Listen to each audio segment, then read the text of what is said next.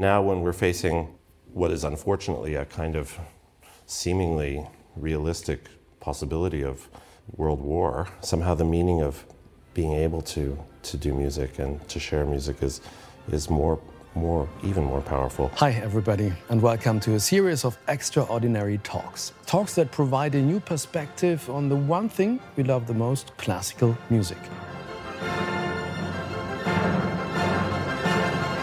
World famous conductor Alan Gilbert and me, German news anchor Michail Paweletz, are talking about music.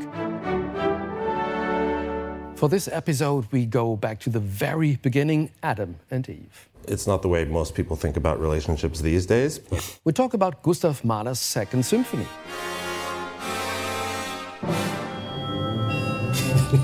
Was that the Mahler alarm? About the handling of a record player Oh, let's try that again. We're professionals. And it's about ideas for a different kind of experience. How about not announcing the program at all? Wonderful. We are Alan Gilbert and Michail Paweletz, and this is about music and life. Let's start. Okay, here we start. are. It's nice to be in this kind of very casual, spontaneous Absolutely. situation with many cameras and makeup. No, no, to, no, no, Alan, make, you're wrong. It's just us. Oh, right here. Yeah, so nice. Entre nous. Entre nous. Okay. Nobody's here, and I'm glad you're here. Yeah. No, I like, I like, I like that. It's um, it's wonderful to see you. Yeah. It's wonderful to be here.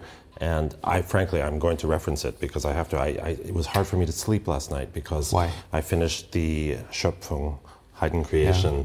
performance uh, last night, and I was so buzzed that I, I couldn't fall asleep, and so I needed this to sort of make me uh, look like you know I'm alive again. Um, So, how was the experience, Schöpfung? How did it go? well, this is this is. I mean, this is the thing. It's this piece that that um, I think, especially, especially today, has this kind of naive, optimistic, joyous character. And at times, during the rehearsals in the week, we were thinking, "What are we doing? You know, not so far from here, people's lives, and not just a few people. You know, millions of people's lives are being destroyed, and here we are." trying to make this optimistic, positive statement, but actually that's what we do, and that's in a way that's what I think we're here to talk about. What music can do. It felt like just the thing, just what, just what we needed, and it's so. Um, it's so charming the way Haydn depicts the creation. Every instrument uh, has a kind of reference, and he talks about the birds and the whales and the snake and the lion and the and then the way he depicts light, the creation of light. I mean, it's this genius, genius piece.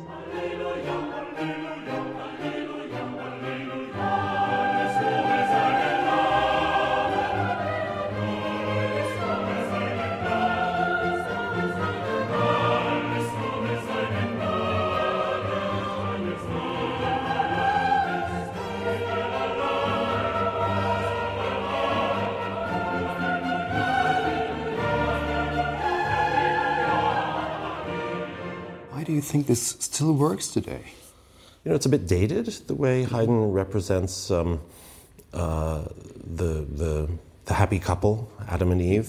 Um, you know, he's It's he's actually the- it's more Adam. It's about Adam. Eve is. I think she gets a lesser part, isn't Well, well, no, she has plenty to sing, but she, Yeah. what she says is how happy she is to be able to be led by Adam, and he's Yeah. her protection, and he's everything. And it's not, um, it's not the way most people think about relationships these days. But at the time, it was, you know, it was, it was sincere, and and um, it didn't feel as kind of weird and creepy as it has at times in the past. Somehow, it just we we accepted it for what it was last night, and and I and I, I actually enjoyed the third. It's the third part when mm-hmm. which depicts the Garden of Eden and Adam and Eve, and and it, it sometimes feels a little bit like a letdown because the the the creative part is so much fun Yeah. and there's so much going on, and then and then and then you're you're you're merely in paradise. You're Paradise merely- can be a bit Yeah, boring, it- maybe. it- apparently, you know, but it's it's sometimes felt that way. But this last night, I have to say, it felt like yeah, actually Peace.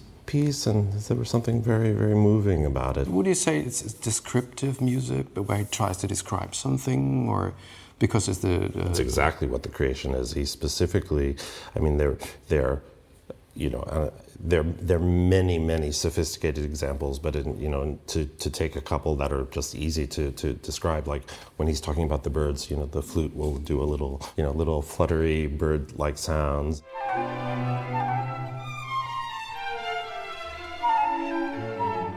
The roar of the lion mm-hmm. is uh, low trombones and bassoons growling.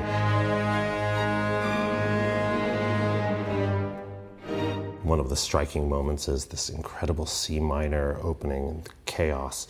Um, it's, uh, it's, it's traditional structure in a way, but unusual rhythms, mm-hmm. certainly for the time. They're like accents that come off the beat, and suddenly a bassoon that has this kind of rogue arpeggio. It's as if we're in this primordial soup, and there are little stray body parts that are starting to come together, and it's it's it's a brilliant description of chaos. And I was talking to some colleagues. It would be very hard um, today to depict chaos because mm-hmm. there's no obvious musical language that is accepted as the norm. So there's no standard to go against, yeah, if yeah. you see what I mean. And so at the time, this was revolutionary because it's traditional 4 4 time music, but with things that just don't quite fit. It, hadn't, it didn't quite come together uh, in his depiction of chaos. And then suddenly, when they say, Es werde Licht, when it's, the when it's like, and let yeah. there be light, there's this massive, glorious C major outburst.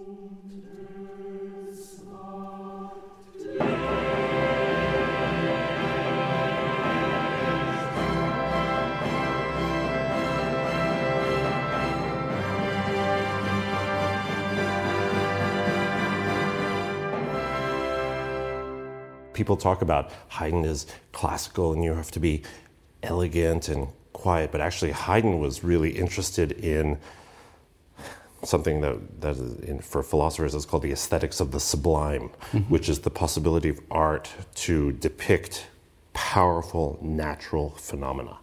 So storms, and that was a big thing at that time to to show the power and the the might of nature. And so he really wanted his music to show exciting, beyond human power kind of events in nature. So it was not shy music at all. The whole point was to be dramatic and and over the top. And so I like an approach to Haydn that is really full blooded and not too precious. And I mm-hmm. think that's really what he was go- going for. So it's absolutely descriptive music. But, you know, how it, the reason I, I'm allowing myself to talk so much about it is that it's what's on my mind right now. and it was so exciting. But also, kind of the power of music to show us what's going on in our lives. And, and maybe it's lofty, but these days, when we've had limited possibility to do performances live because of the pandemic and because of restrictions on travel and things are canceled. I mean, it's been tough. It's been really hard. We appreciate even more when we can do performances that bring people together. And now, when we're facing what is unfortunately a kind of seemingly realistic possibility of, of world war, uh, I hope not. No, I hope not. Also, but listen, it's it's yeah. it's more. It's we think about it more than we did yeah. a year ago. yeah. Okay. Um, um, so, somehow the meaning of being able to to do music and to share music is is more more even more powerful. Yeah. Um, which is, I think, very connected to the to the matter at hand. We have Mahler two yeah, recordings. Another Austrian. Yeah, and and um, you know his music. He very you know he famously wanted music to his symphonies to describe everything, mm-hmm. to be a total picture of life in the world. And somehow, this symphony, the second symphony that we're playing pretty soon in Hamburg, is, is often a piece that is brought out for special occasions because when people want to make a powerful musical statement. And have you seen what performances have you seen of Mahler two? None. No. Yeah, it's true. I'm looking okay, forward so to the first one. You really didn't yeah. prepare. Excellent. No, oh, you're going to love it. I'll tell yeah. you. It's, uh, I think, but you've uh, listened to recordings. Recordings. I, have I've listened to Mahler symphonies, of course, but actually no, I preferred the fifth or the eighth, ninth. From recordings. From recordings and, and concerts too. And Okay. I played the fifth, I think, in the orchestra, no, just the uh, usual orchestra, um, and the first and the fourth, but never the second. Really? What is special about this piece? When, when did you listen to it the first time? Can you remember? Well, I'm pretty sure the first time I heard it must have been this Mahler cycle that the New York Philharmonic presented in Carnegie Hall. And I think I was 10. I want to get this right. I think I was 10. I may have heard the Fifth Symphony for the first time when I was eight because my piano teacher bought me a miniature score of the Fifth Symphony. And I think it was after that that my parents bought me a ticket to this, I think it was a two week Mahler cycle that the Philharmonic presented with three different conductors in Carnegie Hall. Um, it was um, Erich Leinsdorf, Pierre Boulez, and James Levine. Okay. Uh, they split the nine symphonies, if I'm not mistaken. So that's probably the first time I heard it. But um, subsequently, I heard it a lot, and I have many powerful memories of hearing the Second Symphony. Um, And do you remember this first impression you had? I mean, it's a long piece.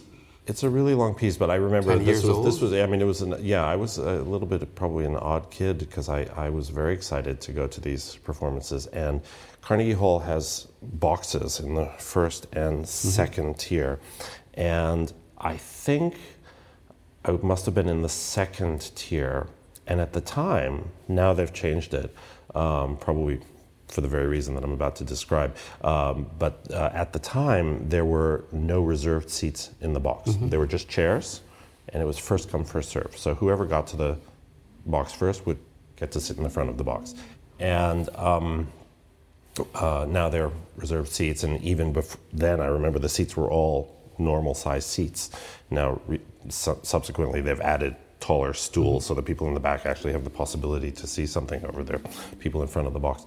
Um, but I would insist that my father get there early. He was playing, um, so I could be the first to have my ticket torn, and I would run like the wind to get to my seat, so I would have the front seat. And there was one other guy, another young guy, I remember because he wore jeans, and and he also, the two of us would run, so we always had the front two seats in, in our in our box there. That was a you know a formative experience for me because I saw all the Mahler symphonies um, at a young age, and. Um, um, the, the symphony, frankly, that, that, that struck me the most was the fifth Yeah. at the time. I remember because I loved the trumpet solo opening, and something about the fifth really grabbed me.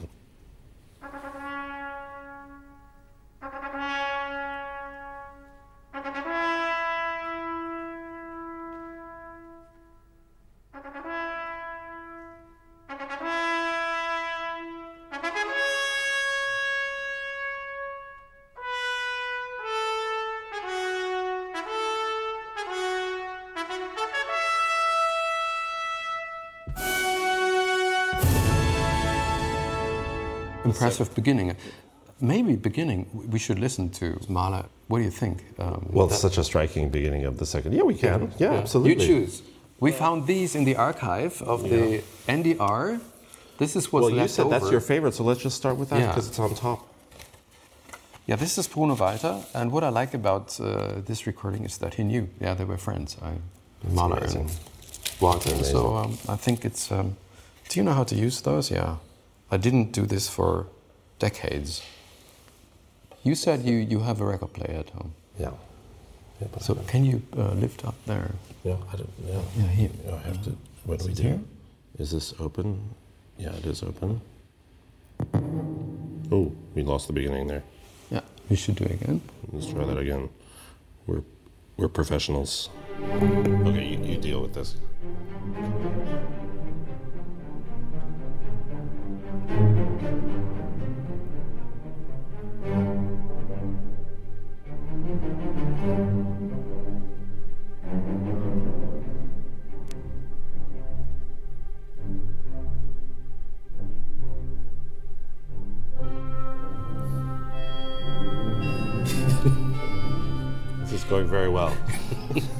That the Mahler alarm? Yeah, genau.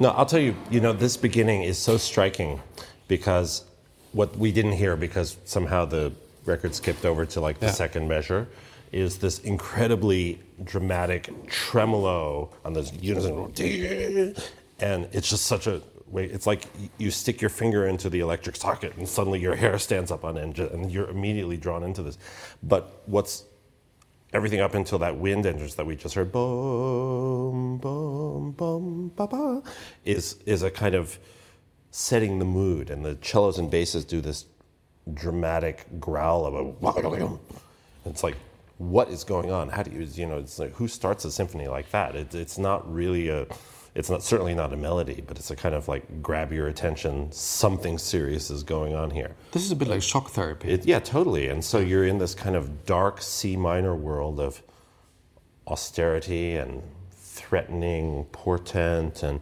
and uh, it really grabs you immediately. And the first movement is a massive statement, and and um, it's. What do you think exciting. about this recording? Because in, in from my ears, I'm, I'm not an expert, but but it's it's somehow relaxed. It feels pretty, yeah, easygoing in a way. Yeah. I kind of, you know, I, I have memories of, of performances that will never leave me. Um, probably most notably Leonard Bernstein, um, who, whom I know took a lot from Bruno Walter's approach to, to Mahler. I saw him do the first symphony, the second symphony, the third symphony, the fourth symphony.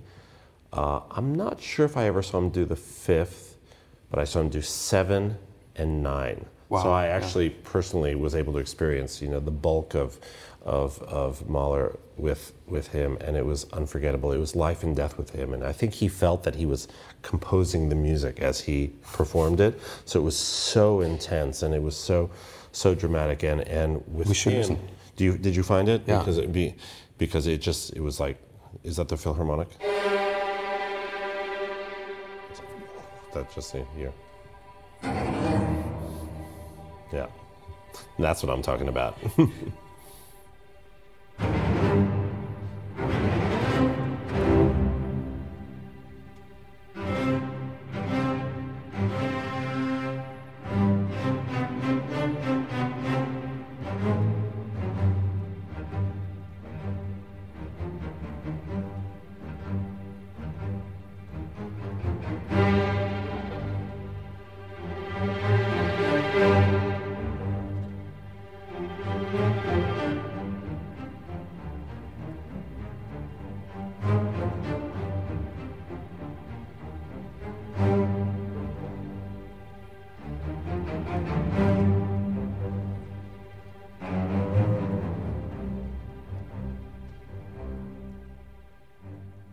think that's pretty great. It's quite slow, um, uh, but just has this.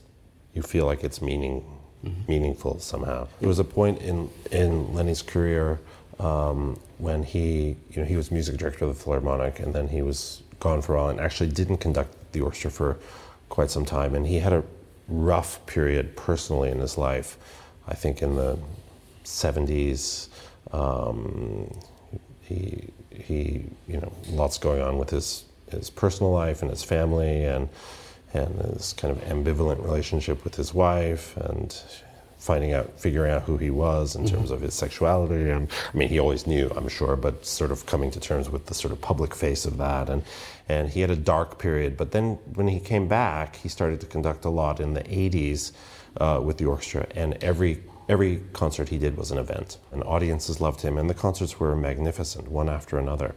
Um, everything he touched seemed to be just golden, and uh, the Mahler symphonies were particularly exciting. Um, he did a Tchaikovsky six that was unforgettable. He did Schubert nine. He did, I mean, he did many wonderful things, uh, but the Mahlers were very special. And I was in college at the time, and I made trips down from Boston to uh, to hear these performances, and I heard the Mahler 2. He did it twice actually, because the first time was not recorded, uh, and if anything, that was even greater. I think most people agree than the one that he came back to do for the Deutsche Grammophon uh, recordings, and um, there was just uh, th- this electricity in the hall that you rarely f- feel, you know.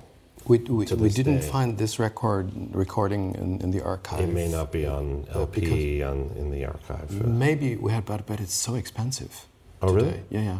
You really pay a lot for it. Oh, really? Yeah. Because uh, a few hundred euros. Um, oh, no kidding. For this, yeah. Okay. So Mahler himself was a great conductor, and um, orchestras feared him. I think this is what I read. What do you know about it? Um, at the Wiener Hofoper, that he was really the guy who had an iron will. Yeah, and well, that was back in the days when conductors, you know, did have this kind of autocratic, 100% authority, and supposedly he was such a perfectionist and such an idealist uh, that he was uncompromising in what he asked for. And I think it, you know, it, it ate him up inside also because he. And, and is it true that he he forbid um, audience coming late to get into the, the hall, and that they had to wait the first time? And Yeah, I- may- maybe.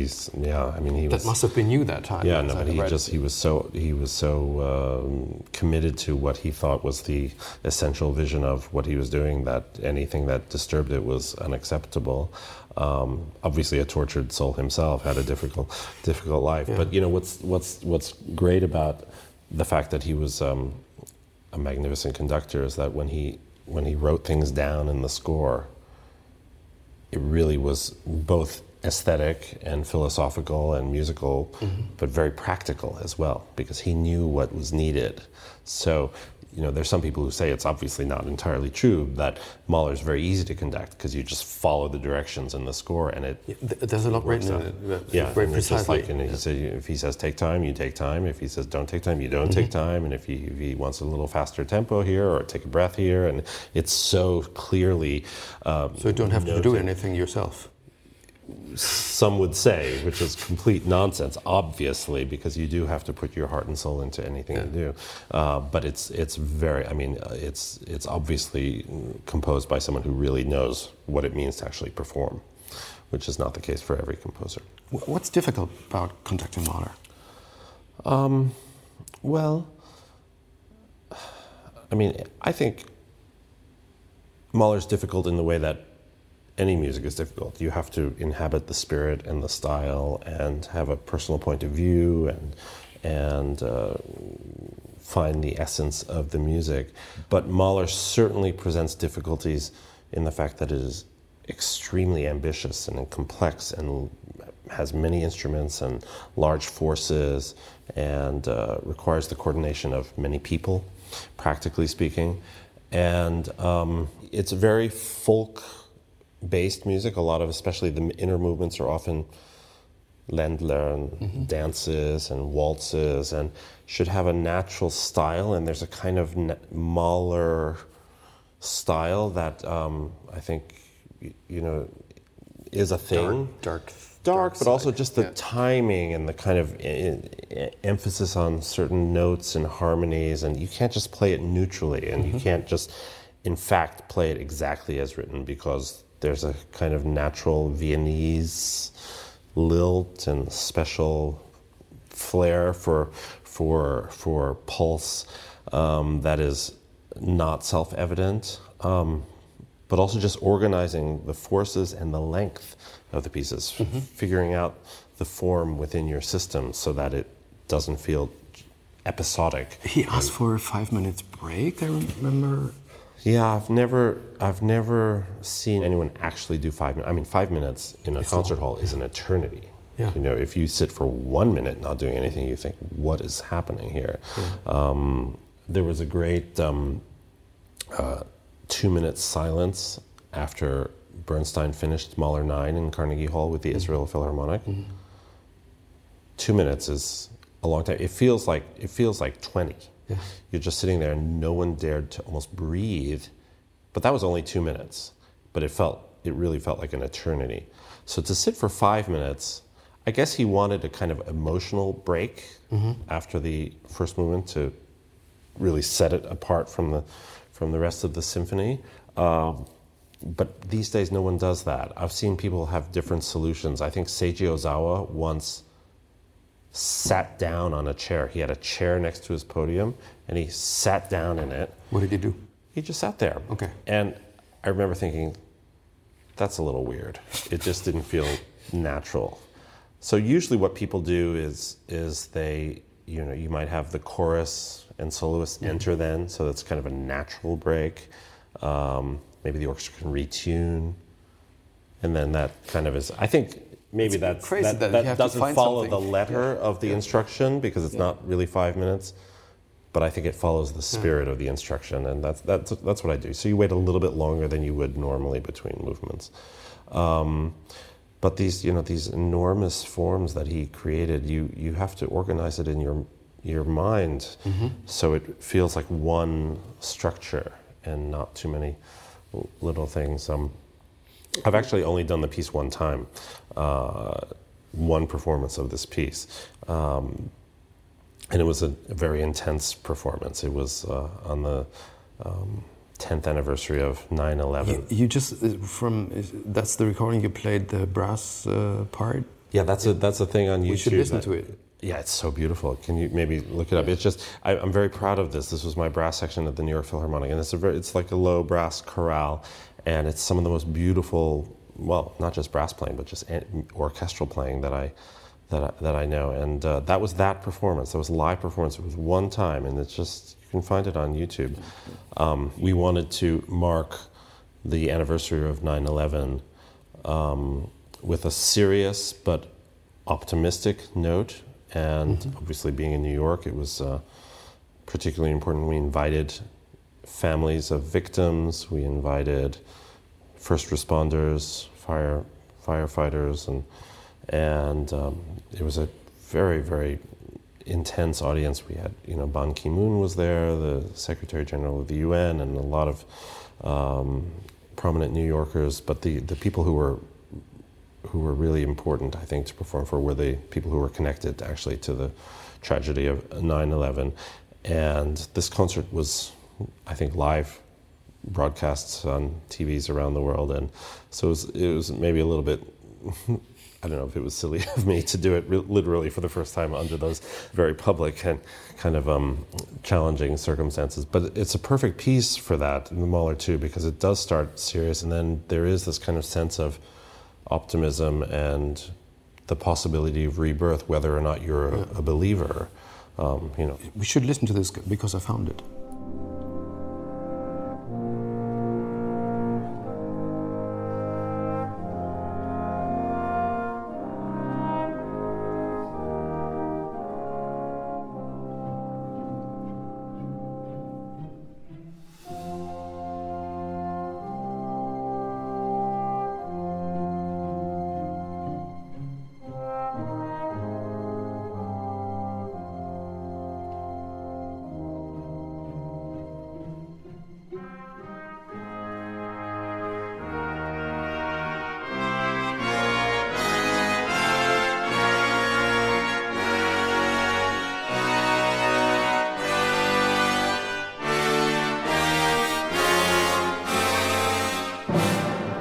They sound amazing. Now, I remember How that. important is perfection? Oh, I mean, not at all, but I think everyone should be feeling the same kind of impulse and pulse. Mm-hmm. And I, I, this was the first time I, I, and only time I've performed this symphony ever in my life. But it didn't feel like the first time because mm-hmm. um, I knew how the orchestra played. I'd been to enough performances of it that mm-hmm. somehow it was kind of in my system. I, I really felt like I knew it. Also, not just knew it, but knew it with the New York Philharmonic. Um, and it was a, a wonderful cathartic ex- experience. I think important. The Philharmonic also, you know, I did just now. I said the German Requiem of Brahms recently. That's the piece that the New York Philharmonic played just a week after 9/11 happened. That's the first piece that they played uh, in New York after. So that was kind of um, the kind of bookend in New York for that, and uh, um, it was yeah no, it was just a that was an important thing, and that's it's it kind of represents what the symphony means to people. It's often brought in for the opening of a new hall or you know kind of landmark events because it is uses the whole forces in organ and chorus and soloists and big orchestra and also the message is kind of darkness to light The meaning, that's what I want to ask you. Um, do you think about death or resurrection or this, this, this uh, uh, funeral march? Do, do you have any ideas about it, conducting it, the first movement? Is there a I mean- relation, like because you can, we started with Haydn, and where you have the, the, the birds and the chaos, and you can, can listen to it. But this is more abstract. This is Yeah, I mean, they're obviously connected because it's all part of the kind of liturgy. Um, it's, it's an interesting question because as musicians, we need to inhabit in the fullest possible way the world and the mindset of whatever piece we're performing. And, um, you know, this is Christian ideology. Um, I'm not a believer myself. I've never been a religious person. and Mahler was was Jewish. then? and time? Mahler was Ju- Jewish, and um, um, you know, I'm an American musician, but I perform a lot of German music, and uh, and I think that it is possible to have affinity and empathy with a lot of different musical cultures and styles, and also philosophical points of view. I think that's the point. It's, it's, it's a little bit like being an actor.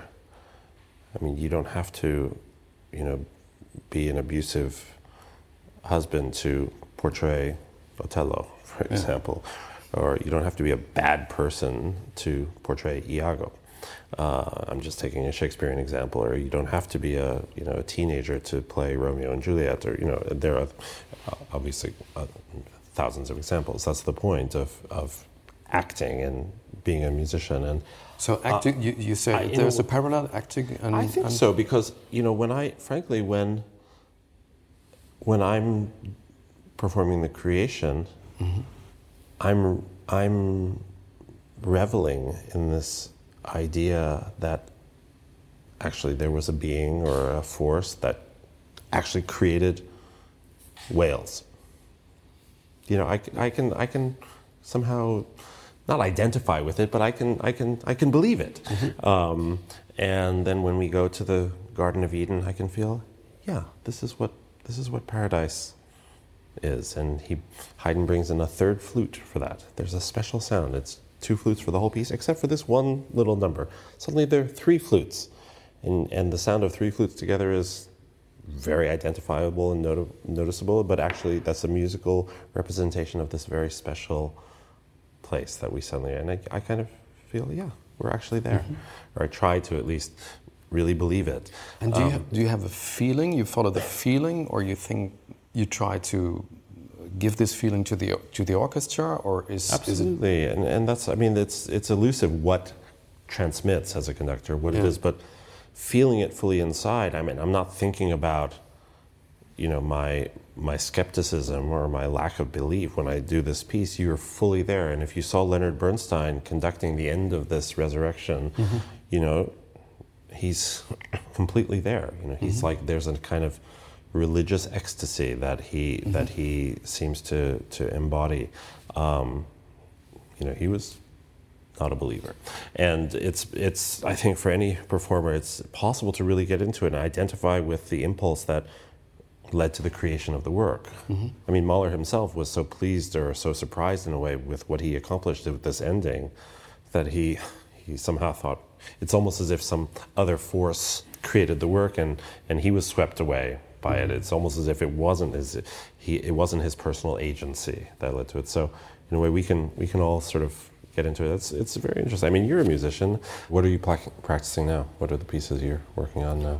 Um, I'm still working on a trio. I'm, I'm, we'll have a concert with the cellist and the pianist. What pieces? Ah, it's Camille Saint-Saëns' second trio. It's somehow related to Mahler too. Actually, we wanted to do this piece uh, in, in December 16th, the day Saint-Saëns died, at the hour Saint-Saëns died, 100 years ago.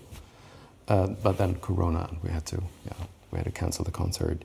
And we wanted to do a kind of séance, so dark black box, some candles, and do a kind of meditation before and video installation and uh, yeah that's the idea and then play the piece and That's very advanced. yeah. The idea was to bring the audience in a mood. And the idea of meditation is to bring them into contact with themselves, to listen inside themselves first, to listen to the inner voice where am I right now? And I don't know what's going to happen in this kind of experiment. No, but, To but play should the we, music should we be doing that kind of experiment in the Elbphilharmonie? Yeah, We should do that. yeah, Will you help us out? sure. I'd love to do that kind of thing. Things like that, I think, would be would be fantastic. It maybe not a whole meditation because too many people, but But why? Why not? Do you think people would find it weird? I mean, I love that idea. I, I, am all. I don't know if that, but, but, but it's good if, of- if people find that weird. Then we are back at that times where people went in the opera or a concert and they didn't know what's going to happen. This attitude, this this approach, I love that. You, I never read uh, about a film when I go into a movie, in a cinema, and I don't know if this is a comedy or a splatter movie or whatever. This, I think this is the perfect mood, and, and it refers to compositions when they were played in the 18th century. Yeah. How about not announcing the program at all? Wonderful.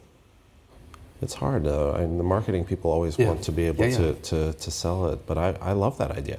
And it's also difficult to break out of. There's so many things that are in place that, that make it hard to be spontaneous because the orchestra wants to know what they're going to play and they want to practice, which is reasonable. And the marketing people want to be able to advertise. Or, you know, Where do you have your spaces where you can try something new? You know, it's it's surprisingly difficult to get like big institutions like like the Elbphilharmonie Orchestra. And this is not a criticism. This is just a sort of a real, reality check um, because there's so many so many modes that are taken for granted, so many assumptions about the way things um, must be. And there's a good side to that because you know if if it were possible just to completely throw out the rule book and do anything you want, it could be difficult or it's it could in the wrong hands could be abusive and a lot of the things that that uh, you know the the structures that are in place are have are responses to the fact that probably it was possible to do anything. It's like, oh, I don't want to do this piece. Let's change it, or you can't play. Leave. That kind of thing. You know, in an extreme example. But it would be nice to create a kind of free zone in which everyone was willing to try something new. You know, the orchestra is very, very willing when they feel the idea is worthy to, to try new things. Um, you know, we do this, we did last, uh, it's, it's been a while now, but a reading of contemporary music is part of our biennial. Um, and it's difficult because these are new pieces and you know these are professional musicians and they want to prepare no matter what. So even if it's just a reading they take it very seriously. And then there was a question about whether there should be an audience for this reading and they you know they thought well if we're reading maybe we don't want to and i said you know what? Don't worry about it. It is what it is. And everyone understands that it's a reading. No one's going to make any judgments about the orchestra.